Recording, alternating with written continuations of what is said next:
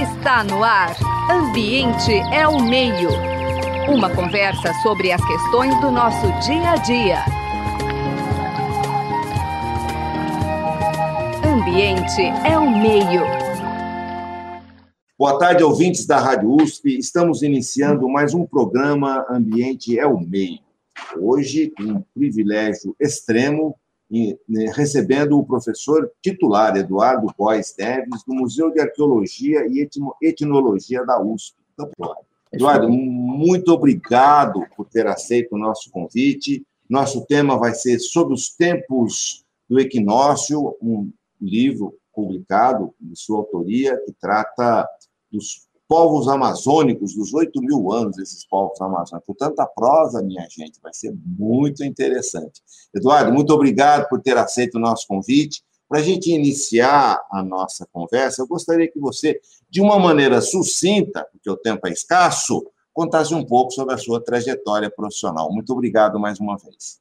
Bom, obrigado, Marcelo, pelo convite. É um prazer estar aqui é, falar né, com vocês. Eu sou professor aqui da USP, sou arqueólogo, né, professor do diretor, e também sou diretor agora do Museu de Arqueologia e Etnologia, e eu sou formado em História, eu fiz a minha graduação em História aqui na USP, depois eu fiz um doutorado em Arqueologia, naquela época não havia ainda pós-graduação em Arqueologia no Brasil, fiz doutorado no exterior, nos Estados Unidos, em Arqueologia, e há mais de 30 anos, inicialmente como estudante, eu tenho trabalhado na região amazônica, fazendo pesquisa arqueológica na região amazônica.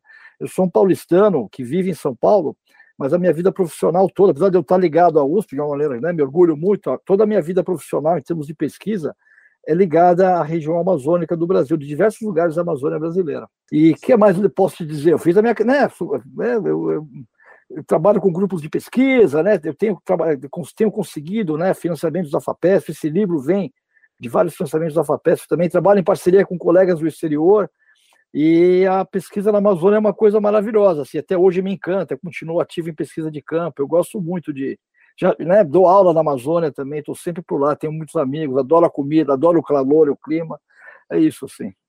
É, é, gosta dos bichinhos picando à noite, né? Gosto dos bichinhos, já levei picado de cobra, já fiquei é, no hospital, quase, quase morri por causa disso. Já. É, tudo, ah, sem dúvida. Já rodei no trecho. Ah, tenho certeza disso.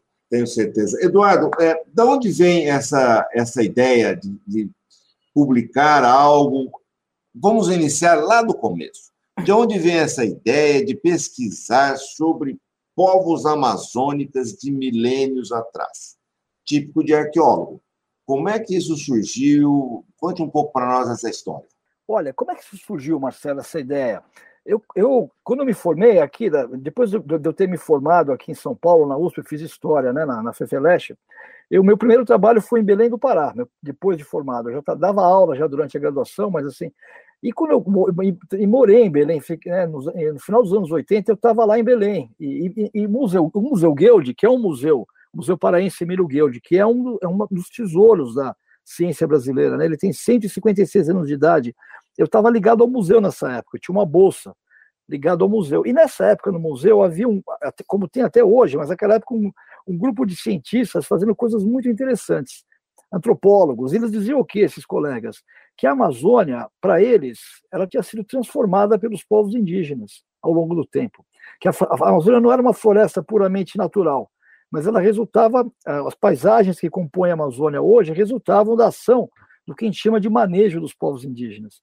Só que ninguém sabia, esses colegas tinham essas informações a partir das observações que eles faziam naquela época com povos indígenas contemporâneos. E ninguém sabia qualquer, se, essa, se essa ideia estava correta ou não e qualquer antiguidade disso. Então, de maneira muito resumida, eu, eu, percebi ali, não só eu, mas com os colegas da minha geração, né, de arqueólogas e arqueólogos, que havia ali uma espécie de programa de pesquisas para a gente tentar é, encaminhar, né? Quer dizer, como é, qual que foi a relação dos povos indígenas com a natureza na Amazônia ao longo dos milênios? E é isso que eu tenho tentado fazer nos últimos 30 anos, assim, tentar compreender como essa relação se desenvolveu. E por essa razão eu fui trabalhar ali na Amazônia Central. Excelente. E agora, quais foram as informações e a investigação que deu origem, eu vou dizer assim nas minhas palavras, essa nova visão sobre essa civilização amazônica? Como é que foi esse fio condutor? Como é que essas coisas ocorreram? Olha, eu acho que a gente, eu assim, é interessante, né? Eu, eu tenho 56 anos. Né? Então, existe uma geração de arqueólogas e arqueólogos mais ou menos da minha, da, da minha idade que nasceram nos anos 60, que não são muitos, né? mas que trabalham na Amazônia é, ah, e fizeram alguns, já, alguns infelizmente já morreram, mas fizeram contribuições muito importantes. E eu acho que nós aqui no Brasil nos beneficiamos de uma série de fatores que ocorreram nessa virada do milênio, dos anos 90 até hoje, de certa maneira. Né? Nos últimos anos a situação está mais difícil, né? mas eu diria de, é, dos anos 90 até 2000, 2014, 2016, assim, né? É, e, e, as pessoas podem fazer a conta. Pra... Mas o, o que aconteceu nessa época? Assim, primeiro, existia essa base teórica que vinha da antropologia, né, que dizendo que a floresta foi modificada. Segundo, houve um investimento muito grande na expansão do ensino superior no Brasil e financiamento à pesquisa. Eu mesmo fui beneficiado, eu recebi uma bolsa do CNPq para fazer doutorado no exterior. Houve um investimento nos anos 90, o CNPq definiu algumas áreas estratégicas para, digamos assim, atualização da ciência brasileira, e a arqueologia foi uma delas. Então, eu e esses colegas, essas colegas brasileiras e brasileiros, existe um grupo de pessoas que saiu daqui do Brasil nos anos 90, final dos anos 80, para fazer doutorado no exterior e voltou para cá trazendo um novo conhecimento e promovendo um certo arejamento na disciplina. Se chamava ação induzida. Ação induzida, exatamente. Ação induzida, é, ação induzida. Fundamental, criou uma geração de profissionais extremamente bons, bem formados, e a USP conseguiu trazer para seus quadros alguns deles, dentre eles você. Sim, exatamente. Eu sou um, eu sou um bebê, entre aspas, né? Dessa, desse, desse, desses programas de ação induzida que foram fantásticos. Né?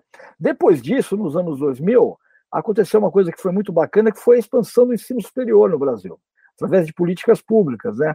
do Reúne, por exemplo. E isso foi muito importante, porque nós tínhamos uma pós-graduação que se formou aqui em arqueologia no MAI, onde eu trabalho, em 2003, e aí vários dos nossos ex-alunos e ex-alunas foram contratados por universidades do Brasil inteiro, mas na Amazônia também, onde se criaram também programas de graduação em arqueologia.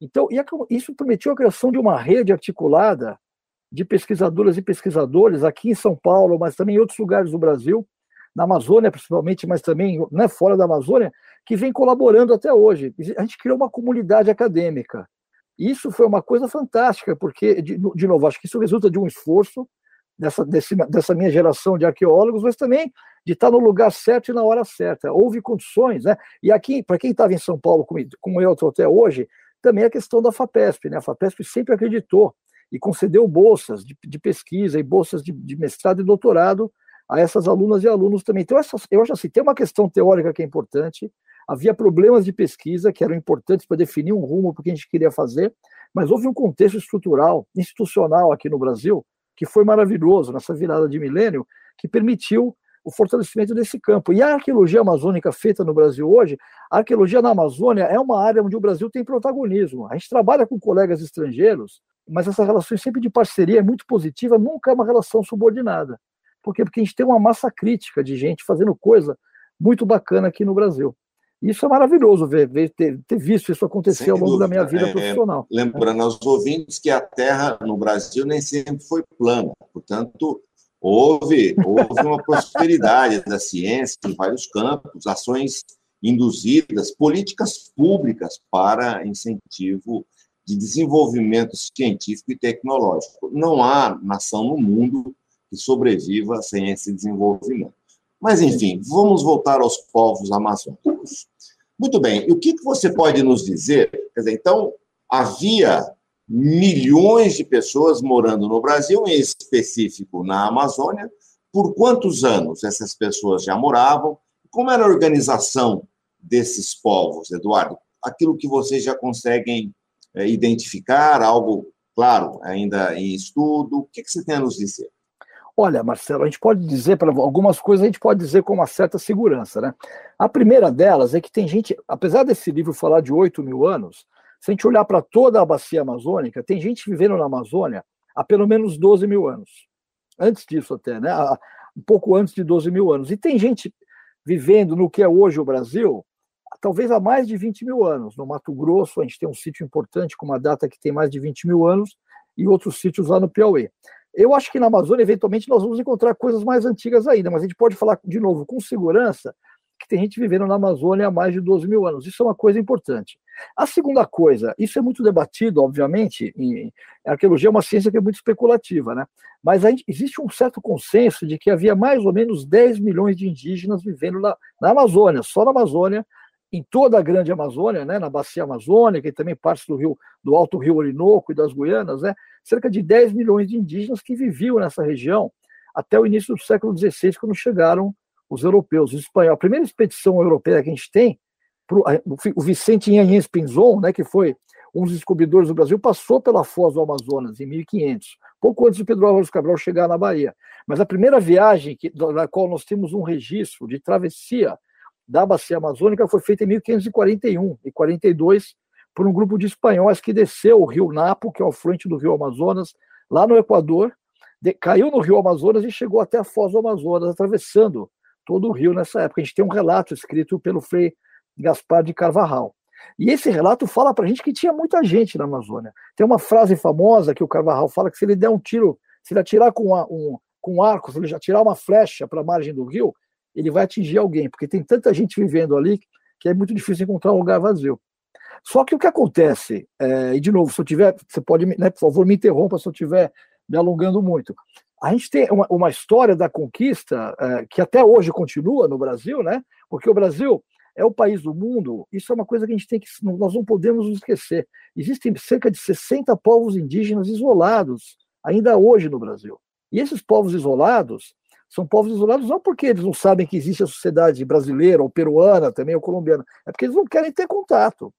Então, isso, isso não tem nenhum outro lugar no mundo que tem populações assim. Isso traz para nós uma responsabilidade pública que é muito grande, porque a gente tem que cuidar dessas populações. A FUNAI criou, eu vou voltar a falar de arqueologia em um minuto, mas a FUNAI tem uma divisão de, de indígenas isolados de contato recente, criada pelo Sidney Possuelo, que é um grande indigenista. Né?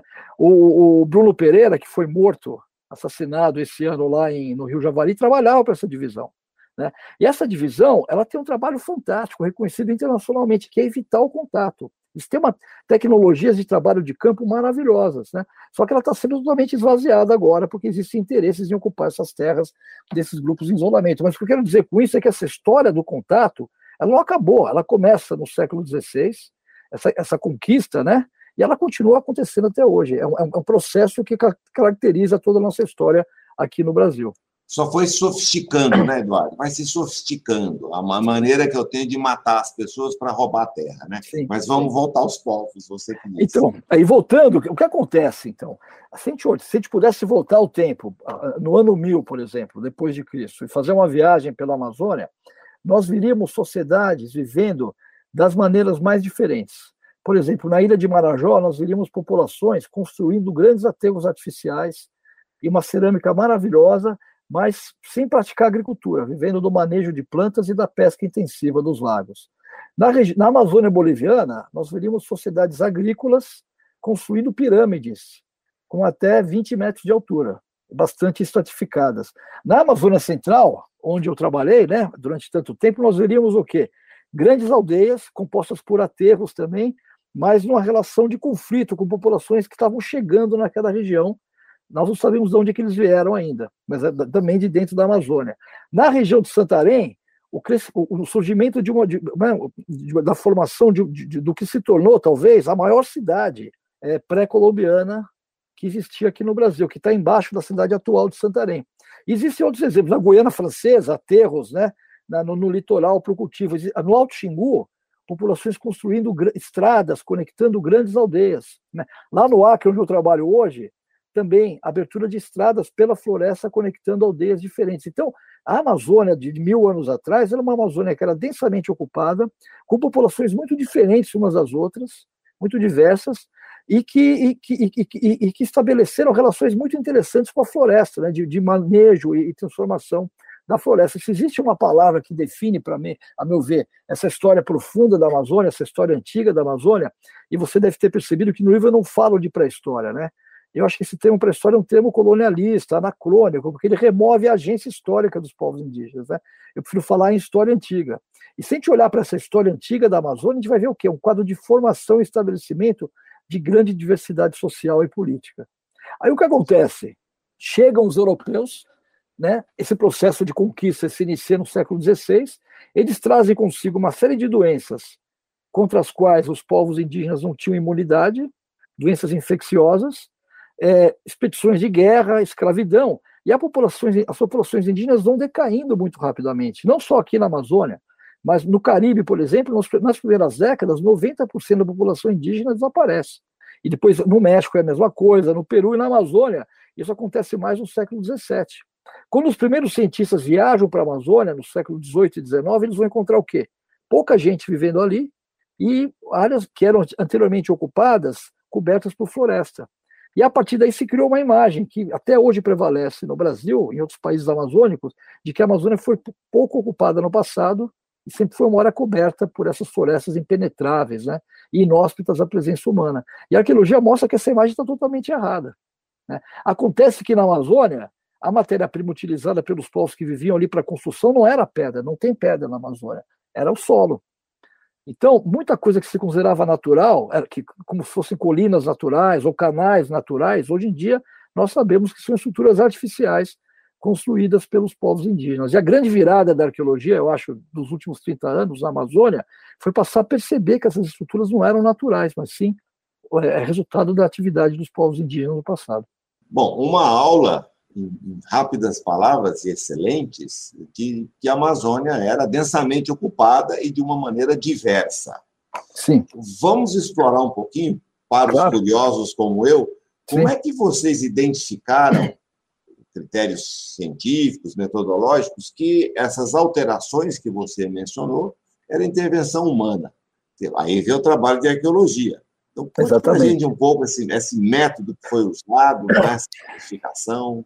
Então, aí que, entra, aí que a coisa fica interessante para nós na arqueologia. Eu costumo dizer que em arqueologia, quanto mais complicado for o sítio, mais legal ele é.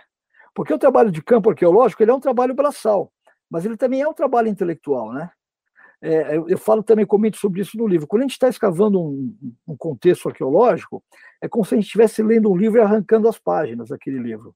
Quando a gente retira aquele material do, da, daquele contexto no qual ele está depositado, aquilo vai desaparecer para sempre. Então a gente tem que ter muito cuidado no registro e na coleta para poder depois no laboratório recuperar aquelas informações que a gente. Ó, isso aqui, por exemplo, os ouvintes não vão conseguir ver, mas você pode ver. É o meu diário de campo, da minha etapa de campo agora no, no Rio Guaporé. É um monte de anotação, são mais de 100 páginas de, de, anotação, de, fora as fichas que a gente tem que preencher também. Então, como é que a gente sabe que essas coisas são artificiais? Por exemplo, a gente olha para a estratigrafia para sequ... O que é estratigrafia? Né? Que, que palavrão é esse? É a sequência de camadas de solo e de materiais, como cerâmica e objetos de pedra, que compõem esses sítios arqueológicos. Lá na Amazônia é muito comum que os sítios sejam reocupados por populações diferentes. É como se fosse um bolo, um bolo de casamento. Assim, a gente tem várias camadas. Não é, é mais complicado que isso, mas só para a gente ter uma ideia. E essas camadas elas estão numa ordem que é cronológica. Geralmente o que está mais embaixo é mais antigo e o que está em cima é mais recente. É claro que nós temos inversões também, mas a gente estuda o que? A composição do solo associados a essas camadas, o material que está acompanhando essas camadas, e nós fazemos datações de carbono 14 também, de amostras de material orgânico que a gente coleta também. Então, a partir desse tipo de observação, que é estratigráfica, a gente consegue ter uma ideia dos processos que estão relacionados à formação daqueles depósitos. Se eles foram muito rápidos ou muito lentos. Às vezes a gente tem material que está invertido, né? Material que deveria estar embaixo está em cima. Isso quer dizer o quê? Ele foi escavado no passado e colocado de baixo para cima. Então, isso permite eh, estabelecer que, aquele, que aquela vala ou aquele canal foi construído, não é uma coisa que foi formada naturalmente. Né? E são coisas que a gente vai aprendendo no campo, assim, são né, práticas que, que têm a ver com a observação desses contextos que a gente encontra no campo. Sensacional, Eduardo, sensacional. Bom, então, nesse contexto todo, eu vou me ater um pouco mais na, nas terras que você chama de baixas da, Amazo da América do Sul. Então, é uma constatação de que havia povos de diversas, que se organizavam de diversas maneiras, uma datação antiga, né, não arqueológica, né, antiga, de milênios, e que foram gradativamente dizimados por diversos fatores. Eu gostaria que você destacasse para nós a importância desse estudo em termos históricos, eu penso que está tão claro, mas no momento atual, a, importância de você manter esses sítios, manter esses povos e manter essa estrutura como ela está. É interessante essa pergunta, Marcelo, porque assim, se existe um consenso entre nós é, que fazemos arqueologia hoje na Amazônia, é que a arqueologia não é só sobre o passado, mas ela é sobre o presente, de certo modo, sobre o futuro também da Amazônia. Porque é impossível para a gente, se a gente, estuda essa relação com a natureza ao longo dos milênios, é impossível não se fazer uma comparação com o que está acontecendo hoje. E o que está acontecendo hoje? Tá já está acontecendo já faz alguns séculos, mas esse processo, às vezes, ele se acentua mais. Né? Foi assim na época da ditadura militar e está sendo assim agora nos últimos anos também. É o processo de ocupação colonialista da Amazônia. Né? A ideia de que a Amazônia é uma região que não tem história, que é esvaziada de povos e que está lá pronta para ser explorada por, por forças que vêm de fora. A Amazônia hoje, na América do Sul, não só aqui no Brasil, ela é, ela é objeto de um processo de colonialismo interno. Né? Se você olhar para as capitais das nações sul-americanas que têm territórios amazônicos, nenhuma delas está na Amazônia. La Paz está no alto da Cordilheira dos Andes, Lima está no deserto, na costa do Peru, Quito está na Cordilheira do Equador, Bogotá, Caracas, Brasília, nenhuma desses, né, desses países que dividem, que têm territórios amazônicos, tem suas capitais dentro do, dessas partes amazônicas de seus territórios. E parte dessa noção que, que, que informa e que embasa essa perspectiva colonialista, vem de uma noção histórica que está equivocada. A ideia de que a Amazônia nunca foi ocupada e nunca teve gente vivendo ali. Então a arqueologia ela tem um papel muito importante em falsificar isso e dizer, olha, não só ela foi ocupada, como alguns exemplos, as cerâmicas mais antigas das Américas foram produzidas primeiro na Amazônia, a arte rupestre mais antiga das Américas foi produzida primeiro na Amazônia, então ela era ocupada, foi ocupada há muito tempo e não era uma região atrasada uma série de inovações culturais importantes aconteceram antes da Amazônia do que em outras partes do continente. Então, a Amazônia tem história, os povos da Amazônia, os povos indígenas, os povos da floresta têm história. Estou vendo o Chico Mendes aí atrás de você, né? Os povos da floresta, eles têm história. Tem uma história que é muito rica que é, e que é muito dinâmica, e é uma história que criou essa, essa, é, esse bioma fantástico que existe hoje em dia e que a gente está destruindo. Então, se a gente comparar o presente com o passado, é uma visão muito clara e muito dramática para quem olha para o passado profundo como eu. São milhares de anos de construção dessas paisagens, de geração de agrobiodiversidade. A Amazônia é um berço de agrobiodiversidade muito importante. E nos últimos 30 anos, a gente perdeu 20% da Amazônia. E essa perda são dados do, do MAP Biomas, que mostra isso para nós. Né? Desses, 80, desses 20% da Amazônia perdidos, 85% hoje são terras degradadas, que não servem para nada. Então, a gente não pode, a nossa geração não pode ser responsável por cometer uma estupidez desse tamanho, né? Porque a gente não está destruindo a Amazônia para gerar riqueza. É uma riqueza muito efêmera, que beneficia pouca gente. E a arqueologia, de novo, traz um contraste muito bem marcado, né? É uma história longa de geração de diversidade agrobiológica e cultural que é, é, é que é absolutamente o oposto do que a gente está vendo acontecer hoje em dia. Então, qualquer pessoa que trabalha com arqueologia na Amazônia hoje, é inevitável que essa pessoa não se posicione e não se apresente para um debate público que tem a ver sobre o futuro da Amazônia também. A ideia não é viver como a gente vivia, como se vivia seis mil anos atrás ou há dois mil anos atrás, mas é aprender com, né, com algumas lições importantes que, que estão ligadas à formação dessa Amazônia que a gente conhece hoje em dia. É uma ocasião, numa entrevista para o Washington Novaes, claro, o pessoal bravo, né, dizendo, perguntaram para ele se ele então estava propondo que nós vivêssemos como os povos indígenas. Ele disse: não, não estou propondo isso principalmente porque nós não temos essa competência. Então, portanto, não vai dar para fazer isso porque nós não temos essa competência. Né? A maneira que a sociedade nossa se organiza, se aqueles se eles são atrasados, eu não gostaria de estar nesse adiantado, né?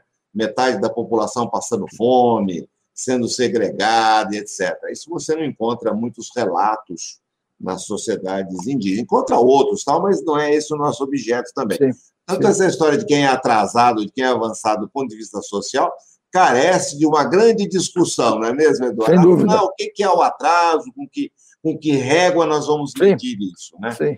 Ela fala muito essa discussão sobre quem tem essa régua para definir o que é atrasado ou não é, né? Geralmente ela revela quais são os interesses que estão por trás disso. Claro, você vê, os povos indígenas, às vezes, não tem cartório de registro de imóveis. Ah, você tem aí a escritura da sua terra, então lá vai bala. Bum, eu tenho, pronto.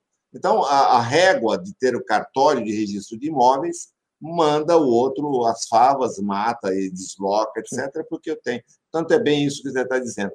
Eduardo, eu vou dizer a você, nós ficaríamos aqui horas conversando. Você é uma pessoa com muito conhecimento e transparece a, a paixão, né? Você é uma pessoa apaixonada nesse, nesse processo. Eu apenas gostaria que você fechasse para os nossos ouvintes com algum com alguma mensagem a respeito desse ciclo. Claro, o ciclo nunca se fecha, ele, ele, ele, ele termina um processo e inicia outro, ele é contínuo mas sobre os tempos do equinócio, o que, que você teria, além de tudo que você já mencionou, como para os nossos ouvintes, uma mensagem desse processo?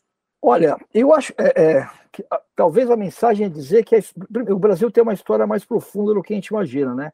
A história do Brasil não começou no dia 22 de abril de 1500.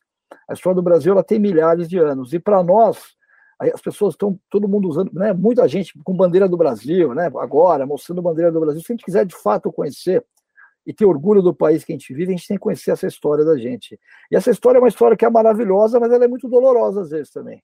Mas acho que o nosso processo, né, eu, eu, eu, eu escrevi esse livro, espero que ele consiga atingir um público que vá além da academia. Nós que estamos na universidade, né, acho importante, como vocês estão fazendo né, com com o programa também, quer dizer, é tra trazer esse conhecimento para fora para que eu ainda acredito que o conhecimento pode ser um caminho que nos ajude a ter uma visão mais interessante sobre o mundo. Então, se a ideia básica é essa, a gente tem uma história que é muito mais antiga, que começa muito antes de 1500. Essa história é muito rica, muito bonita e vale a pena ser conhecida. E os protagonistas dessa história são os povos indígenas, que até hoje ocupam o território brasileiro, que são que estão aqui há milhares de anos, muitos anos de nós. Essa, acho que essa é a mensagem mais importante que eu queria trazer com esse livro.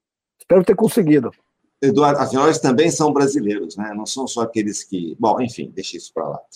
Eduardo, super obrigado pela sua disponibilidade em conversar conosco. O nosso tema é sobre os tempos do equinócio, falando fundamentalmente sobre a antropologia das sociedades indígenas, esses milhares de anos dos nossos moradores iniciais, né? são tão ou mais brasileiros que nós, posto que já moram e nasceram e moram aqui há milênios. Só tenho a agradecer imensamente o professor Eduardo Góes Neves, professor titular no Museu de Arqueologia e Etnologia da USP. Eu agradeço imensamente a sempre ajuda e trabalhos técnicos da Suiane Azenha e os trabalhos super importantes do nosso Gabriel Soares, é ele que alinha tudo isso para nós, Eduardo. Eduardo, mais uma vez, muito obrigado. Zé Marcelino e eu, Marcelo Pereira, agradecemos sua participação. Muito obrigado, Marcelo. Obrigado ao Zé Marcelino também pelo convite. É um prazer participar. E vamos continuar essa conversa, né? Foi muito bacana mesmo. Muito obrigado. Nós aqui agradecemos. Você acabou de ouvir Ambiente é o Meio. Produção e apresentação: José Marcelino e Marcelo Pereira. Música tema: Evandro Navarro. Sonoplastia: Mário Valdo Avelino. Ouça também este e outros programas em www.ribeirão.usp.br.